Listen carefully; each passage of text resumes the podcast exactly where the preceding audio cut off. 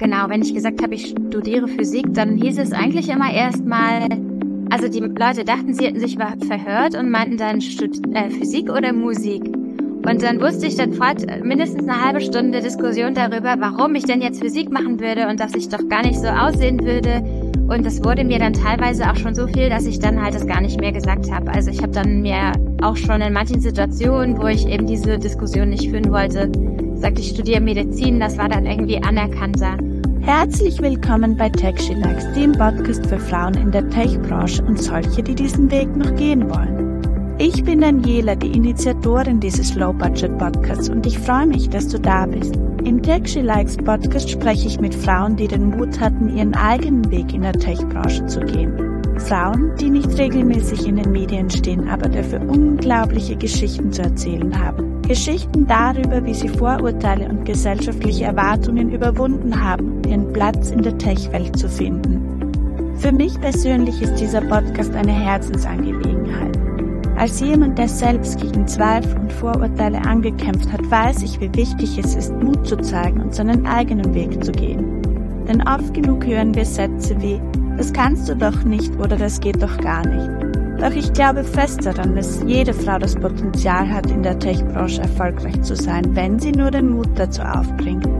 Mit diesem Podcast und den Geschichten dieser inspirierenden Frauen möchte ich dich dazu ermutigen, deine Träume zu verfolgen. Denn wie hat die Physikerin und Nobelpreisträgerin Marie Curie schon gesagt? Träume dir dein Leben schön und mach aus diesen Träumen eine Realität. Also, lass uns loslegen. Was wolltest du als kleines Kind werden? Als kleines Kind wusste ich eigentlich nicht genau, was ich mal werden möchte. Also ich hatte jetzt nicht so, wie das vielleicht manche haben, irgendwie Feuerwehrmann, Feuerwehrfrau oder oder Arzt oder so. Das konnte ich mir eigentlich gar nicht so genau vorstellen, was ich mal machen möchte. Ich hatte eher so in der Schule ein, ein Gefühl dafür, was mir Spaß macht und was mir keinen Spaß macht. Und habe dann schon gemerkt, dass mir so dieses ähm, zum Beispiel auswendig lernen in den Fächern, wo dann manche Lehrer wollten, dass man irgendwie äh, die Jahreszahlen auswendig lernt oder irgendwelche Namen. Das war für mich halt sehr schwer und ich hatte nicht so richtig Lust, mich da ähm, ja wirklich einzuarbeiten. Aber was ich dann doch interessant äh, fand, waren dann schon so die mathematisch-naturwissenschaftlichen Fächer, also gerade Mathe oder Physik oder auch sogar auch Psychologie zum Beispiel, wo man so diese Zusammenhänge verstehen musste. Also warum äh, ist das so und so? Äh, wie kann man sich das erklären? Ähm, also überall, wo man verstehen musste, wie etwas funktioniert, das war halt für mich ganz, ganz interessant. Also dann musste ich nicht auswendig lernen, sondern konnte das auch gleich anwenden und das fiel mir leicht. Und ich wusste schon so ein bisschen, dass ich auch später in die Richtung gehen möchte, aber hatte nicht so eine genaue Vorstellung von dem eigentlichen Job, den ich da mal machen könnte. Mhm. Was ist dein eigentlicher Job? Im Moment bin ich gerade dabei, mich so ein bisschen umzuorientieren. Also ich, ich habe Physik studiert und bin dann eigentlich eher so ein bisschen durch Zufall in den Ingenieursberuf äh, reingerutscht. Also nach dem Studium habe ich mich dann in einem großen Konzern beworben in der Automobilindustrie und war dann viele Jahre in der Entwicklung und bin dann später auch in den Flugzeugbau übergewechselt und war immer so ein bisschen eigentlich Projektleiter in, in technischen Feldern und jetzt im Moment bin ich aber dabei, mich weiterzuentwickeln und studiere halt gerade Data Science, also alles, was so mit Daten zu tun hat, so ein bisschen so ein Mix aus Statistik, aus ähm, Programmieren, aber auch eben dieser Hintergrund, den ich ja schon mitbringe, ähm, also eigentlich aus der Industrie, äh, Manufacturing, Entwicklung. Und deswegen bin ich halt eben gerade dabei, als Quereinsteiger dann hoffentlich in diesen Data Science Bereich oder auch künstliche Intelligenz halt einzusteigen. Ich habe selbst Informatik studiert und wenn ich gefragt wurde, was ich studiere, dann hieß es eigentlich mehr als einmal, du schaust aber gar nicht so aus. Ja. Yeah. Bist du auch mit solchen oh Gott. oder ähnlichen konfrontiert worden? Ja, ja, ja, ja. Also genau. Vor allem im Studium, also wenn, wenn ich dann irgendwie unterwegs war oder man lernt ja auch über die WGs, man lernt, lernt ja ständig neue Leute kennen. Und ähm, genau, wenn ich gesagt habe, ich studiere Physik, dann hieß es eigentlich immer erstmal, also die Leute dachten, sie hätten sich verhört und meinten dann Stud äh, Physik oder Musik. Und dann wusste ich dann fort mindestens eine halbe Stunde Diskussion darüber, warum ich denn jetzt Physik machen würde und dass ich doch gar nicht so aussehen würde. Und das wurde mir dann teilweise auch schon so viel, dass ich dann halt das gar nicht mehr gesagt habe. Also ich habe dann mir auch schon in manchen Situationen, wo ich eben diese Diskussion nicht führen wollte, gesagt, ich studiere Medizin, das war dann irgendwie anerkannter. Also ich glaube, wir haben halt, wir haben ja sowieso alle Vorstellungen von bestimmten Berufen und wie derjenige sein müsste, damit er diesen Beruf ausüben kann. Das gibt's immer. Und ähm, Physiker war halt normalerweise ein Mann und ähm, auf keinen Fall eine Frau. Also das war irgendwie schon, das habe ich auch gemerkt. Ja, ja, habe ich die gleiche Erfahrung gemacht. Und Informatik sicher genauso. Hm. Kannst du mit der Vorstellung was anfangen, dass wir alle sozial programmiert sind und dass vor allem Frauen einer inneren Prägung folgen, nachdem sie ihr Leben gestalten? Es gibt sowieso immer auch Ausnahmen. Also ähm, Männer sind vielleicht in manchen Bereichen eher technikaffin. Also den kann ich mir schon vorstellen, dass vielleicht im Allgemeinen das so, denen das irgendwie in bestimmten Bereichen besser liegt oder dass Frauen zum Beispiel im Allgemeinen vielleicht ein bisschen kommunikativer sind oder noch mehr soziale Fähigkeiten haben. Aber ich kann mir schon vorstellen, dass das halt auch anerzogen ist zu gewissen Teil. Also, dass man halt Frauen auch eher da dazu sozialisiert, dass sie eben sowas lieber machen und dass man Männer vielleicht in manchen Bereichen oder Jungs halt auch in manchen Bereichen eher fördert und dass sie deshalb eher so in die technische Richtung gehen.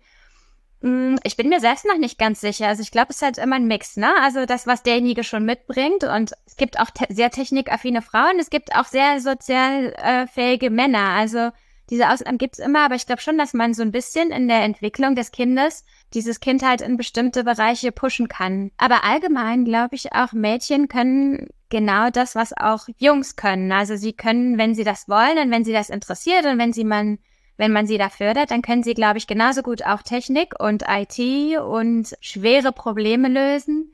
Aber ich habe schon das Gefühl, dass, dass das vielleicht so ein bisschen auf eine andere Weise öfter geschehen muss. Also dass man vielleicht schon ähm, Mädchen so ein bisschen mehr Sicherheit geben äh, müsste, dann eben genau in, in dem Feld, also wenn sie noch klein sind, also dass es nicht so darum geht, wer ist der größte, schnellste, ähm, los, wir machen jetzt hier einen ein äh, Wettbewerb, wer am besten programmieren kann, sondern dass man eher so sagt, komm, wir setzen uns mal zusammen in der Gruppe und wir arbeiten jetzt mal an, an einem Projekt und guck mal, und das kann man damit erreichen, um sie dann halt anders an diese Themen ranzuführen. Das glaube ich schon, dass es da Unterschiede gibt. Hm?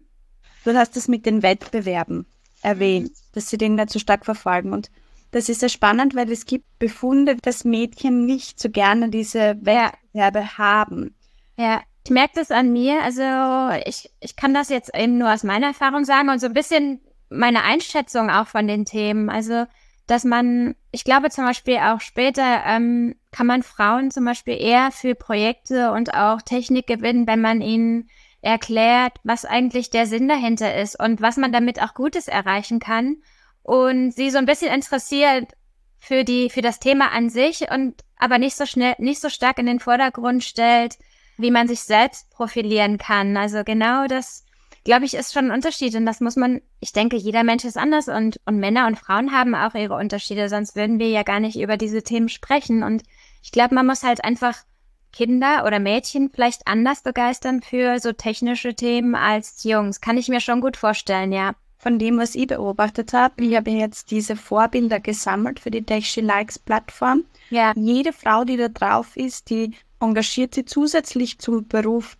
äh, sozial. Er ist für Kinderorganisationen oder andere Frauen oder Mädchen, mhm. die für die IT zu begeistern. Genau. Das habe ich eigentlich sehr spannend gefunden, dass es mhm. eigentlich keine einzige Frau in dieser Liste gibt, die nicht noch zusätzlich zu Kind, Job und Co. was Ehrenamtliches macht. Ja, ich glaube gut, gerade die Frauen, die auch in dieser Branche jetzt arbeiten, das sind ja sehr wenige. Also das waren bei mir in Physik sehr im Studium eben, ich glaube, wir waren 20 Prozent und dann habe ich halt ja später in Ingenieursberuf äh, gearbeitet. Das waren auch sehr, sehr wenig Frauen. Also ich war oft halt die einzige Frau im Team und auch unter den IT-Lern ist das so. Ich glaube, die Frauen, ähm, wenn die dann einmal so einen, ja, ganz speziellen Job machen, dann, dann sind sie auch interessiert daran, eben noch andere mit zu fördern. Und das ist ja auch das Nette daran, ne? Also, dass sie, also ich zum Beispiel kann aus meiner Erfahrung sagen, dass wenn man ganz alleine in so einem männlichen Team arbeitet, dass es schon schön ist, wenn da oder schön wäre, wenn da jetzt noch mehr Frauen wären, ne? Einfach für diesen Austausch, dass man eben auch mal andere Ideen einbringt und mh, mm, ja, einfach so von dieser ganz männlichen Kultur wegkommt. Und ich glaube, es gibt viele Frauen, die das dann auch so empfinden und die sich dann zum Beispiel auch vernetzen, die dann halt solche Netzwerke gründen, um andere eben auch ja, abzuholen und auch zu motivieren, vielleicht etwas Ähnliches zu machen. Und ich kann mir schon vorstellen, dass deswegen halt Frauen auch nochmal eben sich so stark engagieren, weil sie halt den Missstand sehen und den natürlich auch beheben wollen. Wenn es jetzt gar nicht notwendig wäre, also was weiß ich, wenn in diesem Beruf schon 90 Prozent Frauen arbeiten würden, dann wäre es vielleicht nicht mehr so normal, dass man sich dann halt noch engagiert nebenberuflich. Dann gibt's da nicht so richtig den Druck dahinter. Aber ich glaube halt so gerade bei uns in unseren, äh, in so sehr männerlastigen Domänen kommt es dann öfter vor, dass halt Frauen ja das gerne halt verbessern möchten, weil es ja, weil es dann halt auch einfach äh, für einen selbst schöner ist und und weil man auch den Vorteil sieht, wenn man ja in so gemischten Teams arbeitet. Ich glaube, das ist auf jeden Fall gesünder. Wie schwierig ist es als einzige Frau mitzumischen oder hat das Ganze auch Vorteile? Ähm, gute Frage. Also ich habe die Erfahrung gemacht, wenn, man, wenn ich jetzt nur die Arbeit sehe, hatte ich eigentlich nicht das Gefühl, dass ich ähm, große Nachteile hätte. Vorteile weiß ich nicht, also vielleicht mal ab und zu, dass man dann irgendwie auch mal gefragt wird, möchtest du nicht das und das mal auch noch präsentieren, um nach außen hin irgendwie noch zu zeigen, was wir hier machen. Also technisch hatte ich eigentlich nicht das Gefühl, dass ich irgendwie Nachteile hätte und auch im Umgang mit meinen Kollegen und Chefs hatte ich eigentlich nicht das Gefühl, dass ich weniger wertgeschätzt wäre, äh, werde oder so. Ich hatte auch sehr oft gute Chefs, die dann mich auch speziell eben gefördert haben, die gesehen haben, was ich kann, ähm, wo drin, worin ich gut bin. Also ich wurde zum Beispiel unterstützt, wenn es darum ging, auch ins Ausland zu gehen, ähm, um ein Projekt zu machen. Oder ich wurde auch schnell, ich habe ja auch dann nochmal die Branche gewechselt von Automobil zu Flugzeugindustrie also zum Flugzeugbau. Und dann war ich eigentlich nur wenige Monate in diesem neuen Job und dann hat mein Chef gesagt, hier, Anne, du kannst das gut, ähm, mach du mal jetzt den Teamlead. Also hatte mir dann auch gleich ein kleines Team äh, zugeteilt. Also da hatte ich eigentlich nicht das Gefühl, dass ich irgendwie große Nachteile hätte. Aber was ich finde, wenn man so ganz alleine in einem männlichen Team arbeitet, hat man schon irgendwie, was das Netzwerken angeht, in so einer ganz männerlastigen Welt ab und zu mal Schwierigkeiten. Also gerade wenn es irgendwie darum geht, wenn 90 Prozent des Teams gerne Go-Kart fahren geht und Paintball spielt, dann ist man dann halt immer als Frau die, die sagt, ja, warum machen wir nicht mal was anderes? Ich finde halt, Netzwerken ist ganz, ganz wichtig im Beruf und oft entstehen Möglichkeiten, weil man eben mit Kollegen, mit denen man vorher zusammengearbeitet hat und sehr viel Netzwerk betrieben hat, also wenn der dann aufsteigt und eben neue Positionen füllt, dann wird man natürlich eher auch gefragt, ob man mitmachen möchte, wenn man ein sehr enges Vertrauensverhältnis zu diesen Personen hat. Und das fand ich manchmal schwierig. Also ich hatte Chefs zum Beispiel, die gern Tennis spielten. Dann sind halt ab und zu mal Kollegen mit diesen Chefs Tennis spielen gegangen und haben danach noch ihr Bierchen zusammen getrunken. Und ich als junge und jetzt vielleicht mal überspitzt gesagt ähm, attraktive Frau dann mit meinem Chef ähm, regelmäßig Tennis spielen zu gehen und danach doch das Bier zu trinken, irgendwie war das da nicht, also ich fand es nicht angemessen. Und ich habe dann eben öfter bei diesem Netzwerk, ähm, bei diesem diese, direkten Netzwerkaufbau habe ich halt nicht genauso mitmachen können wie meine Kollegen. Und ich habe das Gefühl, dass es da schon Nachteile gibt. Also das schon. Oder ähm, in meiner letzten Gruppe war ich eben unter zwölf Männern die einzige Frau und dann war das Team-Event halt für ein ganzes Wochenende verreisen und in so einem abgelegenen Landhaus Sport zu machen und zu grillen und dann abends noch zusammenzusitzen. Und wenn man da aber die einzige Frau ist, also das war mir irgendwie, ja, habe ich überlegt, mache ich das jetzt? Fahre ich da jetzt mit? Ähm, oder bleibe ich lieber hier? Aber dann geht, entgeht mir natürlich diese Chance, das Netzwerk auszubauen. Also es gibt dann manchmal unangenehme Situationen und ähm, da würde ich mir halt einfach wünschen, dass das, dass da noch mehr Frauen wären, ne? dass sich die Kultur so ein bisschen anpasst. Jetzt gibt's Frauen, die in so einer Männerdomäne sind, die sich dann wie ein Mann verhalten. Was sagst du über Frauen, die glauben, man muss? Ah, das ist ja, ganz schwer. Ja, ja, ganz schwer. Also ich glaube, ähm, wie gesagt, wenn es so ganz, ganz Männer männerlastiger Beruf ist und wenn auch die Kultur der Firma sehr männlich ist, dann hat man das, hat man es als Frau, wenn man sich auch sehr weiblich kleidet oder sehr weiblich spricht oder sehr viele Emotionen einbringt, hat man es schwerer. Aber ich persönlich ähm, bin der Meinung, man muss sich ein bisschen anpassen, ja, aber man kann sich auch nicht verstellen. Also ich glaube, das bringt, mich würde es unglücklich machen, ähm, würde ich mich total verstellen. Also ich habe zum Beispiel, ich habe dann ähm, eben im Flugzeugbau auch direkt im Manufacturing gearbeitet. Also ich musste auch viel in den in das Flugzeug gehen und ähm, mit ähm, ja ähm, mit Facharbeitern zusammenarbeiten. Also ich würde da jetzt nicht mit Minirock und ähm, ja, ja, mit Minirock ins Flugzeug gehen, um da zu arbeiten.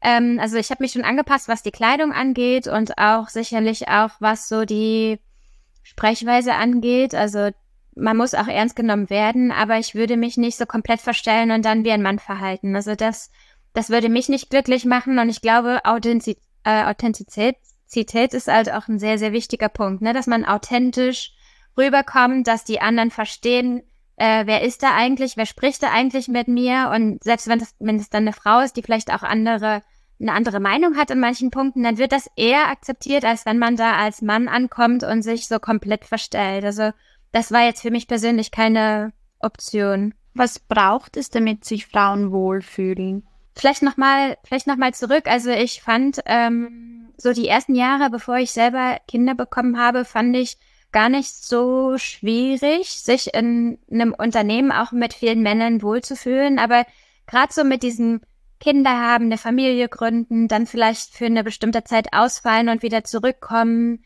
ähm, da hat man so auf einmal plötzlich nochmal ganz andere Erfahrungen gesammelt, die man gerne auch mal mit jemandem teilen möchte. Und wenn man aber in einer Unternehmenskultur ist, in der es eben sehr viele Männer gibt und man kaum Möglichkeit hat, sich auch ab und zu mal über solche, sag ich mal, Famili Familienthemen oder weiblichen Themen auszutauschen, finde ich, dass, dass man sich oft auch alleine fühlen kann. Und ähm, das ist okay in einem gewissen Maße, aber ich glaube, um sich richtig wohlzufühlen, braucht man halt Diversität. Also vielleicht gar nicht immer nur Mann und Frau, sondern eben auch mal ältere, erfahrenere Leute, jüngere, die zusammenarbeiten, ne, dass man da immer mal Erfahrungen einsammeln kann und mit jemandem sprechen kann ich habe das Gefühl, dass man sich als Frau dann eben auch wohler fühlt. Du hast jetzt auch gesagt, dass du Kinder hast. Was ist mhm. dir erst bewusst, seit du Kinder hast? Was mir eigentlich erst bewusst geworden ist und wo man, wo ich denke, dass man tatsächlich dann eben auch Nachteile hat als Frau oder wo man es einfach irgendwie auch schwerer hat, wenn man dann so einmal eine Familie gründet, ist es schwerer für Frauen. Also ich muss auch noch mal dazu sagen, ich habe dann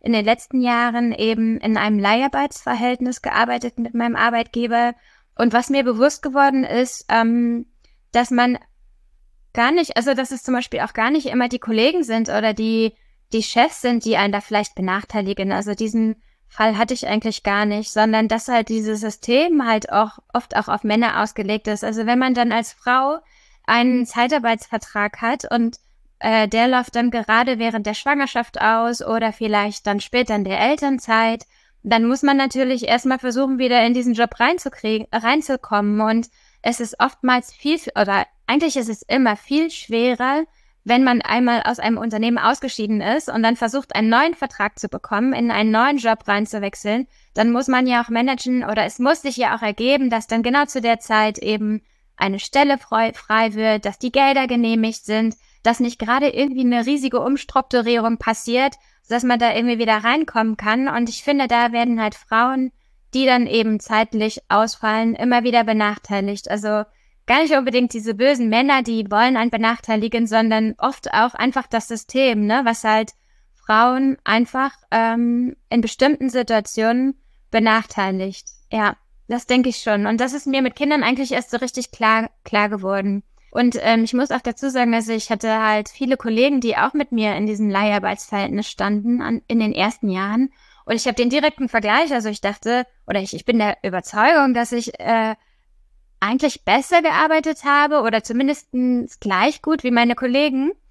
Und viele von denen sind jetzt fest angestellt. Ähm, und ich habe das halt durch die ganzen Ausfälle, die ich da hatte, also ich habe zwei Kinder und es hat sich einfach nicht ergeben, dass ich dann zum richtigen Zeitpunkt am richtigen Ort war. Und ich glaube, dass Männer, die nicht zum Beispiel ausfallen oder ja, klar, die, die sind dann halt die Zeit nach der, nach der Geburt des Kindes nicht so lange oder vielleicht auch gar nicht ähm, ausgeschieden, dass die dann am Ende es leichter haben, eben in die richtigen Positionen zu rutschen. Und oftmals nicht, weil sie kompetenter sind oder vielleicht besser, sondern einfach, weil man auch ein bisschen Glück haben muss, weil man gut genetzwerkt haben muss ähm, und weil man eben dann durch diese äh, Familiengründung nicht solche gravierenden Nachteile hatte. Ich habe heute ein sehr interessantes Posting auf Instagram gelesen. Ich kenne dich nicht, aber ich würde gerne nachvollziehen können, wie man sich so lang und so sehr ein Kind wünschen kann, um es dann mit einem Ja in die Kita zu stecken.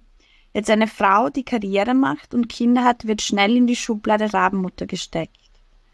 Machen es sich Frauen da gegenseitig schwer? Ich glaube, das ist auch stark kulturabhängig. Also ich äh, wohne ja seit einigen Jahren in Spanien. Also vor acht Jahren bin ich, habe ich mich dafür entschieden, eben nach Spanien, sage ich mal, auszuwandern. Natürlich weiß man nie, ob das jetzt für immer ist, aber ich habe mich halt aktiv äh, dafür entschieden, mit meinem damaligen Freund, der ist jetzt mein Mann, zusammenzuziehen und habe mir dann eben auch einen, einen Job in Spanien gesucht. Ähm, das war dann genau im Flugzeugbau.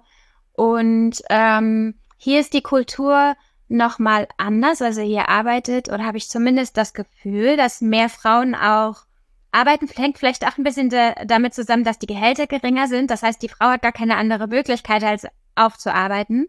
Und dann ist auch hier die Elternzeit gar nicht so lang. Also in Deutschland ist es ja sehr normal, dass man ähm, mindestens ein Jahr eigentlich zu Hause ist als Frau, wenn man eben äh, ein Kind bekommen hat. Und das sind halt hier 16 Wochen. Ich weiß gar nicht, ob es aktuell vielleicht wieder ein bisschen länger ist, aber zum, also meine Tochter ist jetzt drei. Ähm, es waren zu meiner Zeit 16 Wochen. Ich war die 16 Wochen zu Hause, bin danach wieder in den Beruf zurückgegangen und es wurde gar nicht komisch aufgenommen. Also das gehört halt hier einfach dazu, dass die Frau schnell wieder in den Beruf zurückgeht. Und ähm, von daher denke ich, dass es vielleicht in Deutschland so eine Kulturfrage ist. Und ich finde aber, man muss da offen sein und es gibt sicherlich Frauen, die sich vorstellen können, länger zu Hause zu sein und die das auch sehr genießen, die Rolle als Mutter so vollständig ähm, anzunehmen. Und dann gibt es andere Frauen, die ja, die sich halt mehr vorstellen, vielleicht noch in dem Sinne, die sich auch beruflich weiter qualifizieren wollen und verwirklichen wollen. Und ich finde, man muss da offen sein und äh, jeden das Seine gönnen. Also das ich mag es nicht, wenn man dann irgendwie urteilt und sagt, hier, du machst das richtig, du machst das falsch. Und ich persönlich glaube sogar, dass es Kindern gut tut, in die Kita zu gehen. Also ich habe, hier ist das halt ganz normal, dass die Kinder dann vielleicht am Anfang, wenn sie so ganz, ganz klein sind, erstmal noch betreut werden von einem Kindermädchen oder man sich irgendwie eine Lösung sucht mit der Oma oder den Familienmitgliedern, weil in Spanien natürlich der familiäre Zusammenhalt auch nochmal viel größer ist. Also das ist halt einfach eine andere Kultur. Trennst du zwischen Beruf und Privatleben im Sinne der viel zitierten Work-Life-Balance? Ich ähm, bin im Moment ja so ein bisschen in der Umorientierung. Also ich habe in den letzten Jahren auf jeden Fall getrennt. Also da ging es halt darum, dass ich dann ins, in, ins Werk gefahren bin. Also äh, zum Beispiel jetzt im Flugzeugbau, dann bin ich ins Werk gefahren, dann habe ich da meinen meinen Job gemacht, habe mich ab und zu mal noch mit Kollegen auf ein Bierchen getro äh, getroffen da habe ich das aber schon stark getrennt. Ähm, ich glaube aber, dass sich gerade unser Arbeitsleben verändert. Also ich kann mir vorstellen, dass ich jetzt mit diesem Studium, was ich mache, später viel öfter hybrid arbeite. Also dass man, dass ich auch von zu Hause aus arbeite, dass ich ähm, vielleicht nur einige Tage in der Woche ins Büro fahre. Und ich glaube, dass dann in diesem Fall eben ähm, das Private mit dem Arbeitsleben sich eher verbindet. Also dass man dann immer mehr, gerade wenn man von zu Hause aus arbeitet, ähm, zum Beispiel auch flexibler ist im, im Zeitplan, also dass man zum Beispiel auch mal tagsüber sich nochmal irgendwie eine Auszeit gönnt, um Sport zu machen oder Kinder irgendwie von der Schule abzuholen, aber dass man dafür sagt, man setzt sich dann lieber abends in Ruhe nochmal hin, wenn die Kinder schon im Bett sind und macht dann nochmal zwei oder drei Stunden. Und ich kann mir vorstellen, dass dann eben Privates und und berufliches eben eher verschwimmen. Und ich, ehrlich gesagt, ähm, finde ich das ganz spannend. Also ich finde, dass das auch Frauen viele Möglichkeiten bietet, dass man ja so dieses Berufsleben noch besser irgendwie managen kann. Gerade weil da so viele Punkte auch anfallen, die man, mit denen man im täglichen Jahr jonglieren muss, wenn man das nicht hat, also wenn man tatsächlich zehn Stunden oder so unterwegs ist und im Büro sitzt, acht davon dann im Büro und der Rest halt noch einkaufen und irgendwas, ja, unterwegs erledigen. Ich finde, dass man viel unflexibler und das ist viel schwerer, das, ähm, ja, beides irgendwie zu managen. Und ich kann mir vorstellen, dass mit Flexibilität und mit hybriden Arbeiten, dass es nicht immer einfach ist, weil man muss aufpassen, eben dann auch abzuschalten. Aber dass es einem auch viele Möglichkeiten bietet, ja, beides, beides besser, besser zu arrangieren. Hm? Hast du jemals den Druck verspürt, dass es deine Aufgabe ist, zu zeigen, dass wir Frauen es genauso gut können? Ich hatte das Glück, dass, ja, dass ich während meines Arbeitslebens nie das Gefühl, Gefühl hatte, nicht ernst genommen zu werden oder dass ich es irgendwie schlechter mache oder so. Also ich glaube, meine Arbeit wurde wertgeschätzt und ähm, ich konnte mich da auch ganz gut durchsetzen. Klar gibt's mal ab und zu vielleicht irgendwie ein, irgendwie welche männlichen Gespräche, die ich damit verfolge. Also ich muss jetzt nicht unbedingt wissen, wie die Freundin meines Kollegen äh, ist oder so. Also diese typisch, typisch männlichen Gespräche, die habe ich schon mitbekommen. Aber eigentlich was so den Beruf angeht und meine tägliche Arbeit hatte ich nicht das Gefühl, dass ich mich stärker beweisen muss. Ähm, wie gesagt, ich hatte eher so Schwierigkeiten einmal dann mit diesem Arbeitsverhalten, mit diesen temporären Arbeitsverhältnissen, die ich hatte und dann dieses Ausscheiden mit den, mit der Familiengründung, dann wieder in den Beruf reinzufinden. Also das fand ich viel, viel schwerer, dass ich, ähm, also ein Beispiel zum Beispiel, mein, mein Sohn wurde geboren, das war dann eben mein erstes Kind, der war gerade zwei Monate alt, glaube ich, und dann habe ich die, das Angebot bekommen, einen Vollzeitjob anzunehmen also auch eine feste Anstellung. Und das wäre natürlich eine ganz, ganz tolle Möglichkeit gewesen.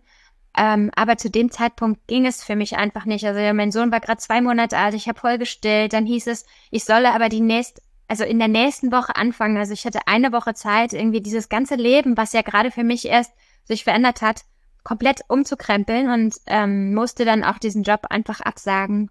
Und, und diese Schwierigkeiten, mit denen wir dann als Frau irgendwie noch arbeiten müssen, da finde ich, haben wir eher. Also da habe ich das Gefühl, dass ich eher Nachteile hatte. Was bedeutet Chancengleichheit für dich und wie lebst du es im kleinen Rahmen? Klar, Chancengleichheit, gerade wenn wir jetzt über so männliche Berufe oder IT-Berufe sprechen, ähm, am Ende heißt das, dass wir die gleichen Chancen und Möglichkeiten haben wie Männer und wie wir dahin kommen, ist aus meiner Sicht einmal, dass es erstmal mehr Frauen in diesem Beruf gibt. Also dass es Diversität gibt, dass es einfach viel mehr Meinungen gibt, dass man sich besser vernetzen kann, dass man eher verstanden wird, so die auch die eigene Situation.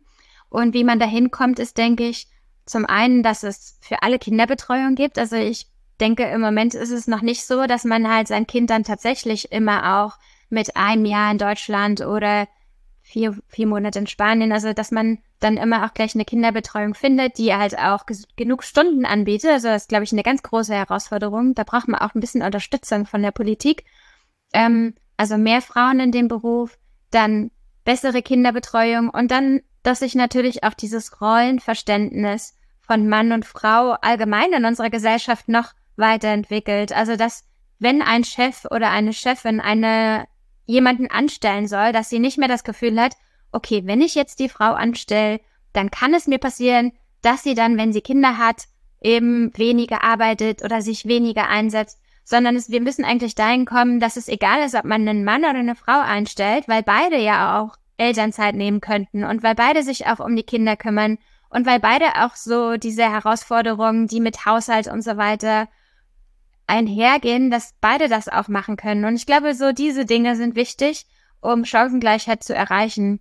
Und wie wir das jetzt, also zum Beispiel in meinem Fall machen, mein Mann arbeitet äh, selbst auch sehr viel, also er ist selbstständig und ähm, hat auch sehr wenig Zeit, aber wir haben, äh, als wir dann eben die Kinder bekommen haben, uns zusammengesetzt und überlegt, welche Aufgaben fallen da an, wie viel Zeit pro Woche nimmt das ein, ähm, haben versucht, so geht, so gut wie es geht, das aufzuteilen und da, wo, wo wir dann noch ähm, Unterstützung brauchten, haben wir dann gesagt, okay, wir, wir suchen uns jetzt ein Au pair. Also wir haben halt regelmäßig ein Au pair bei uns wohnen, was uns, was uns mit den Kindern hilft.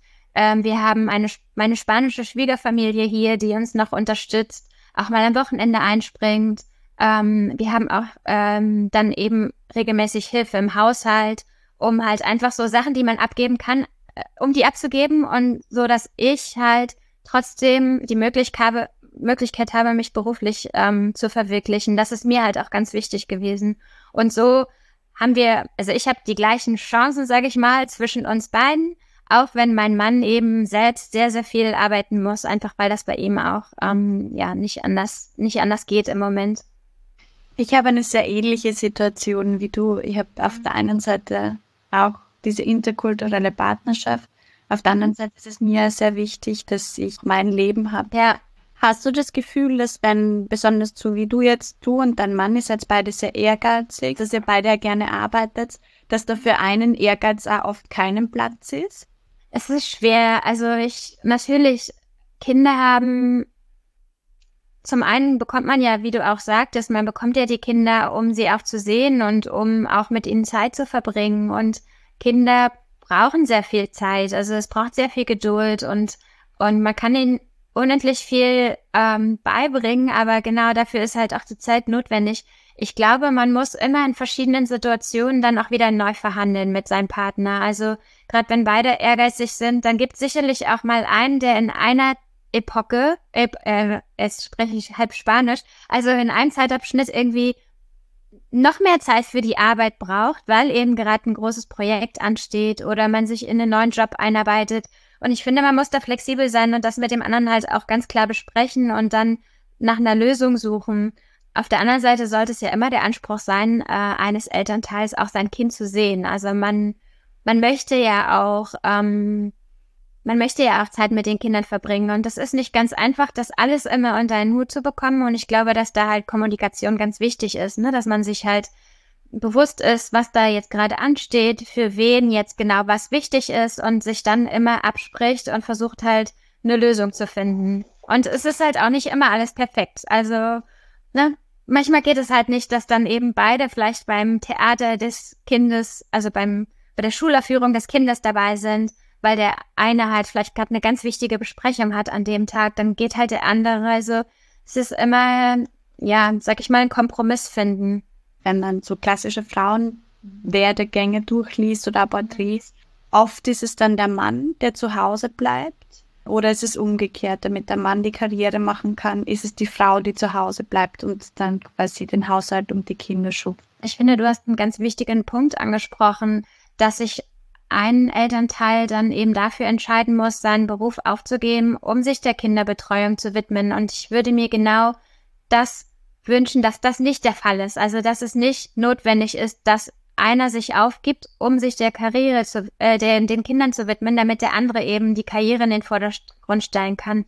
Ich finde es ganz wichtig, dass ja auch Arbeitgeber verstehen, dass man eben eine gewisse Flexibilität braucht. Also es, es hilft, wenn man dem, dem Arbeitnehmenden Flexibilität schenkt und auch Vertrauen schenkt und dass man ihm sagt, hier, du kannst gern auch mal von zu Hause aus arbeiten, wenn das notwendig ist. Und gerade wenn deine Kinder klein sind und ihr euch irgendwie gegenseitig abstimmen müsst, du und dein Partner, dann nimm dir diese, diese Freiheit.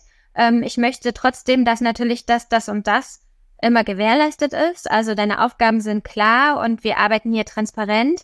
Aber nimm dir die Flexibilität und klar, wenn der andere das auch hat, dann kann man das, glaube ich, viel leichter auch umsetzen, dass sich beide Elternteile eben auch in ihrem Beruf realisieren. Und dann ist es vielleicht gar nicht mehr die Frage, muss denn wirklich einer seinen Job aufgeben? Weil das finde ich ganz schrecklich. Also sowohl für die Frau als für den Mann. Außer sie wollen es natürlich. Also es gibt sicherlich auch einige, die das wollen. Aber wenn sie das nicht wollen, dann finde ich es wichtig, dass man ihnen die Möglichkeiten gibt, eben sich zu realisieren. Und ich glaube, dass ganz wichtig ist natürlich von der Politik einmal, dass, dass es Kinderbetreuung gibt, haben wir ja schon besprochen. Also dass sie ihre Kinder eben in die Kita oder in den Kindergarten geben können.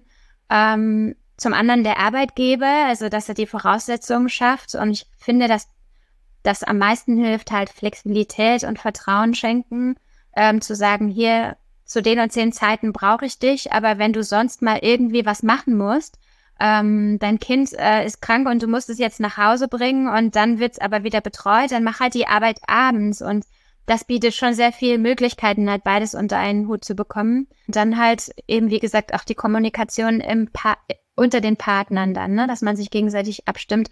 Und wir haben halt sehr gute Erfahrungen gemacht, gerade mit diesem Au pair. Also für uns, klar, wir haben jetzt zwei Kinder, die, die wachsen zweisprachig auf, die sind ähm, eigentlich schon fast mehr Spanisch als Deutsch und deswegen haben wir halt ganz gute Erfahrungen damit gemacht, eben ähm, Au-pairs bei uns wohnen zu lassen, die einmal die Kultur noch mitbringen, die die Sprache mitbringen, die die Kinder darin unterstützen, ihre Hausaufgaben zu machen. Ähm, und das hilft halt uns auch äh, ungemein eigentlich noch flexibler zu sein und unseren Berufen, in meinem Fall jetzt eben diesem Studium nachzugehen. Da hast du weibliche Vorbilder, die in einem Moment oder deine Karriere definiert haben? Ich hatte eigentlich nicht unbedingt äh, in meinem Bekanntenkreis jemanden, der so mein Vorbild war, was den Beruf angeht. Also ich kenne auch persönlich eigentlich keinen, zum Beispiel keinen Progr keine Programmiererin oder keine ITlerin. Ich berate mich ganz äh, viel mit meinen Schwestern. Ich habe zwei Schwestern oder auch mit guten Freundinnen oder eben auch mit meinem Mann.